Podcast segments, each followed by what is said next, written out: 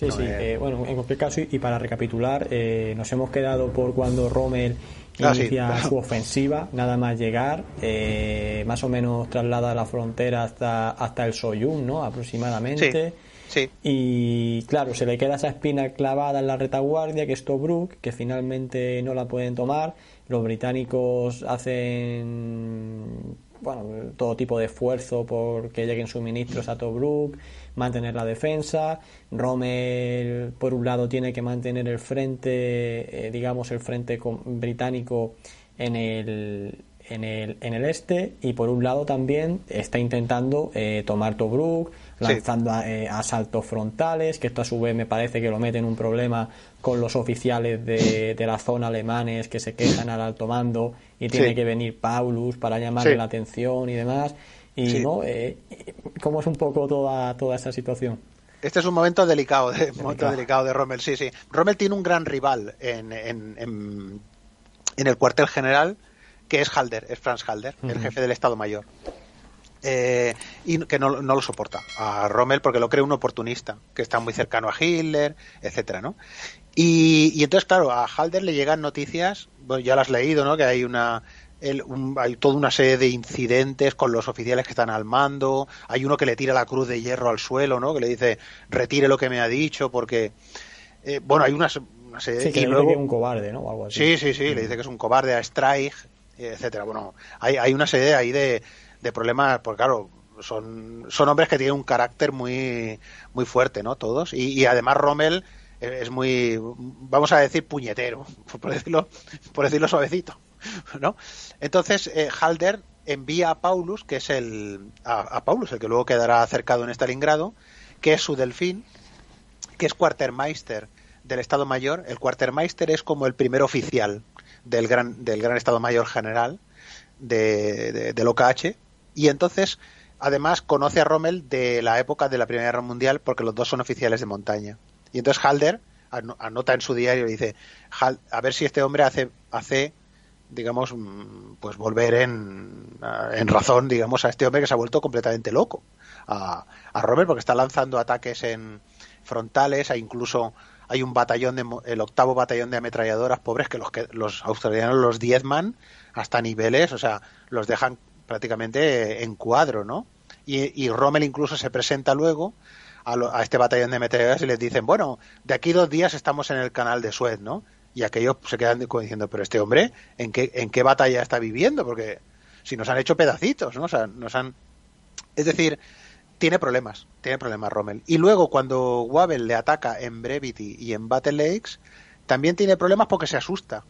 Rommel empieza a pedir a pedir ayuda en Berlín, incluso luego le enviarán una, Brauchitz, el comandante jefe del ejército, le envía una nota diciendo mantenga usted la calma, haga usted favor y mantenga la calma, porque primero pide refuerzos y que nos retiramos, esto no se puede mantener, luego dice situación eh, bajo control y paso al ataque, ¿en qué quedamos? ¿no? Pero eso en cuestión de días, ¿no? A veces, o sea, ¿en, qué quedamos? ¿no? Entonces, eh, finalmente Rommel esta vez no podrá no podrá tomar Tobruk y lo que dices tú, se le quedará la espinita esta clavada ¿no? de, Tobruk. Y entonces Churchill eh, se libra de Wobble y pone a como comandante jefe del, de Oriente Medio a Auchilek. Eh, y Auchilek es un, comandante completamente diferente de Wobble.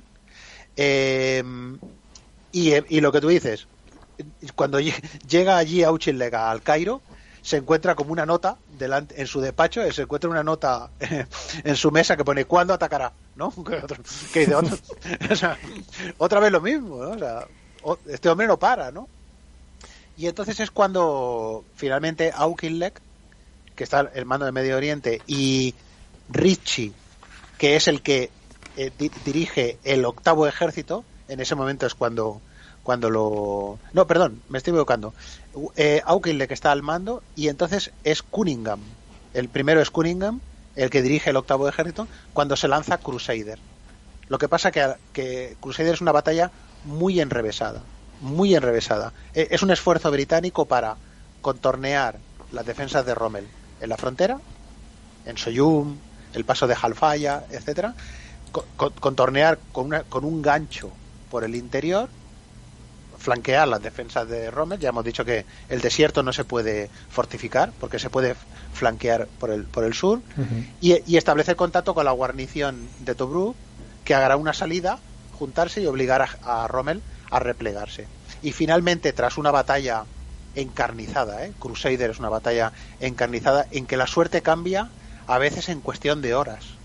es, es, una batalla extraordinaria en que los dos ejércitos, de hecho, sufren muchísimas pérdidas y los dos ejércitos compiten en maniobras eh, realmente eh, estrafalarias y atrevidas en algunos casos, ¿no? Hay, hay un momento en que Rommel ataca la retaguardia de los británicos que le están atacando sí, a, sí, a sí. su retaguardia. Es como, dice, ahora ya verás, van a girar en, en una especie de ruleta y esto va a ser el, ya el no va más, ¿no? Es, es, una batalla muy enrevesada. Esto, esto es una cosa que te quería preguntar, porque efectivamente durante esta batalla Rommel se lanza dirección también al, ahí al, al Soyun con la intención de cortar los suministros británicos y demás eh, Sí. y así pretender aislarlos en medio del desierto pero Sí. da la impresión no sé tu opinión pero da la impresión de que Rommel muchas veces se lanza eh, en, en un impulso y sin tener en cuenta nada ni su retaguardia ni, ni su flanco ni si va a tener provisiones o no y dice No. bueno yo me lanzo y ya se encargará alguien de de solucionar la papeleta, de mover lo que Sí. tenga que mover para, para, para, para abastecerme o para, ¿no? Y, ah, Sí, sí. bueno, y, yo, y otra cosa, y que se va a primera línea, abandona su puesto, se queda incomunicado Sí. del mando y demás, de, bueno, de, sus subordinados, ¿no? Da un poco esta impresión, Sí. ¿no? Sí, sí. Sí, sí, de hecho en esta vez hay ese, la- ese altercado que luego vuelve él al puesto de mando del Africa Corps, que está cerca de Tobruk, y se sube allí al autobús y aquellos están pensando, ahora nos va a meter aquí una bronca que no veas, ¿no? Y claro, él ha entendido en cierta manera, ha dicho, ostras, que a estos los había dejado yo aquí sin ningún tipo de comunicación ni nada, que es a Melentin, ¿no? Y a, y a su Estado Mayor, y, decide no hablar del asunto. Decide no tratar el asunto. Eh, una de las suertes de Rommel es que cuenta con una serie de soldados, de, de oficiales, de los mejores del ejército alemán. Nering, Bayerlein, Melentin, Krubel. Tiene un estado mayor extraordinario. De, porque Rommel le, toca una colección, digamos, de, de paquetes y, no consigue hacer nada. Pero de alguna manera él, bueno, fía en su estado mayor y yo me voy para adelante con mi semioruga y a ver qué a ver qué ocurre. De hecho, lo recordarás si has leído esa parte que cruzan el alambrada Sí. y se quedan aislados al otro lado sin saber muy bien dónde están. Hay una columna británica que les pasa muy cerca. O sea, que solo con que los, los- los británicos hubieran dicho, ¿y aquella gente quiénes son? Lo cogen prisionero, a Rommel. Y se acabó lo que se daba. O sea, es, eso ocurrirá muchísimas veces, ¿eh? En la guerra del desierto, en los dos bandos, columnas que, que van, que se cruzan. Y claro, es que en el desierto lo único que ves es, es dos columnas de polvo. Claro. Y, y aquello que dice, ¿y estos quién son? No, sé, tú tira para adelante que me parece. Y como también utilizaban material enemigo, Sí, sí, sí, sí, sí, en el, en el, en el desierto se tunea todo, ¿eh? En el desierto eh, se aprovecha, especialmente los alemanes aprovecharán muchísimo material capturado, mm, comerán eh, comida británica, que los soldados alemanes la odian, a la, la comida británica, y, y lo, y lo aprovechan todo. Se aprovecha todo, es que no se tira nada, porque es que es un medio tan inhóspito lo- que la ven- desventaja que tiene es que si tú, tú utilizas un camión británico claro. sin recambios, cuando el británico ese es el camión se avería, hay que dejarlo, porque no hay recambios. O sea, es, es de usar y tirar, para entendernos, ¿no? O sea que Claro, claro. Ent- entonces, bueno, Crusader sí es una batalla muy enrevesada y finalmente en la que, por cierto, los italianos también tienen un papel muy destacado en, en varios combates. Eh, y finalmente los británicos consiguen desbloquear el asedio de Tobruk y Rommel es obligado a retirarse a la línea de partida de la que había salido al comienzo, a- cuan- durante su llegada eh, a África, a la Sí. Geila, a la línea de la Geila. Y realmente esta derrota de Rommel en Crusader, que no es conocida, porque cuando la gente le dices Crusader es una derrota de Rommel, ¿no? Eh, Dice, no, pero no fue en el Alamein, no, no, no, un año antes ya lo derrotaron los británicos.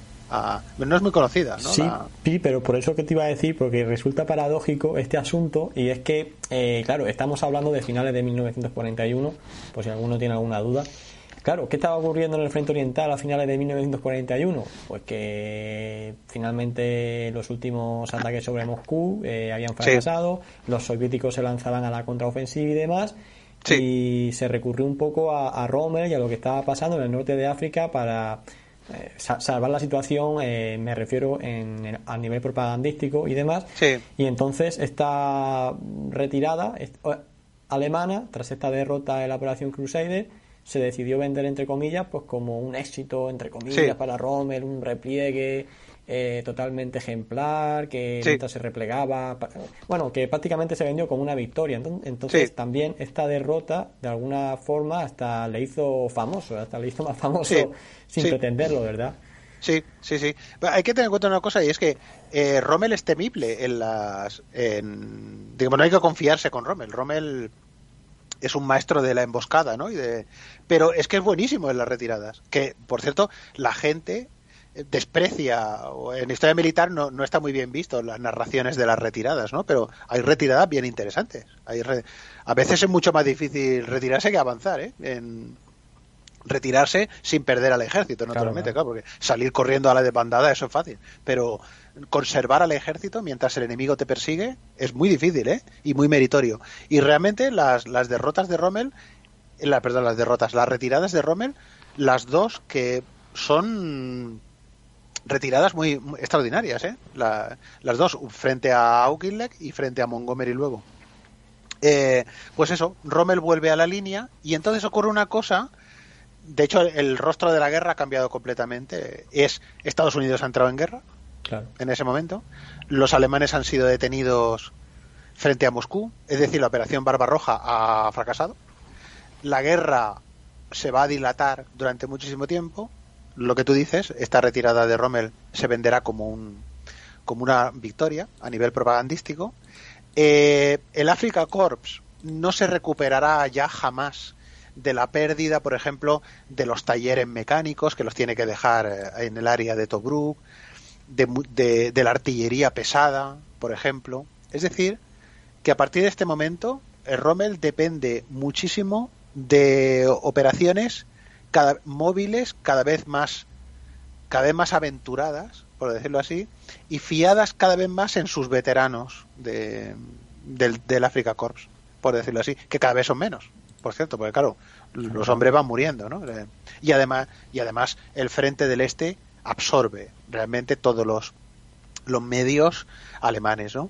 Pero, paradójicamente, eh, en enero de 1942 los servicios de inteligencia del Africa Corps le dicen a Rommel, tenemos aquí como una hay como una ventana de oportunidad en la que hemos ha venido varios convoyes que nos han traído Panzer y parece ser que los los británicos tienen un dispositivo muy débil enfrente nuestro, que, que es por cierto el mismo dispositivo exactamente en la misma zona que el año anterior, en marzo del año anterior, eh, tenían tenía Wabel frente a él cuando, cuando llega a África, ¿no? Es decir, es una zona que conoce y tal.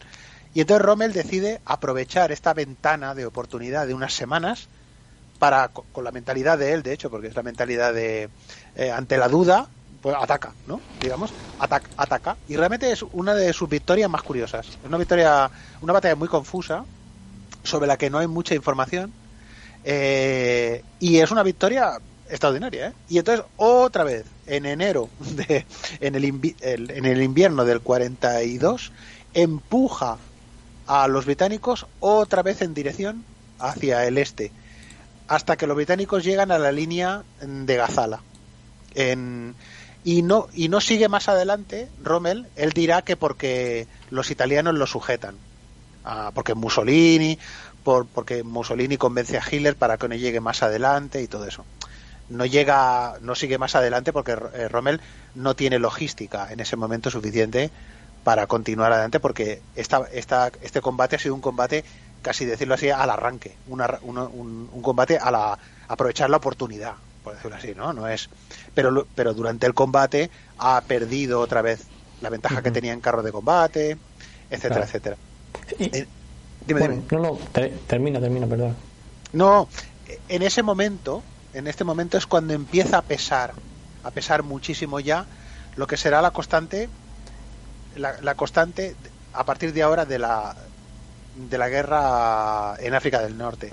Y es que Malta, que no, no, ha caído en manos, los, los, italianos no han desaprovechado de tomarla, Malta comienza a convertirse en una espina clavada en el sistema de abastecimiento eh, de Rommel y del, e, del, eje, ¿no? En el, comienza, comienza a multiplicarse las pérdidas.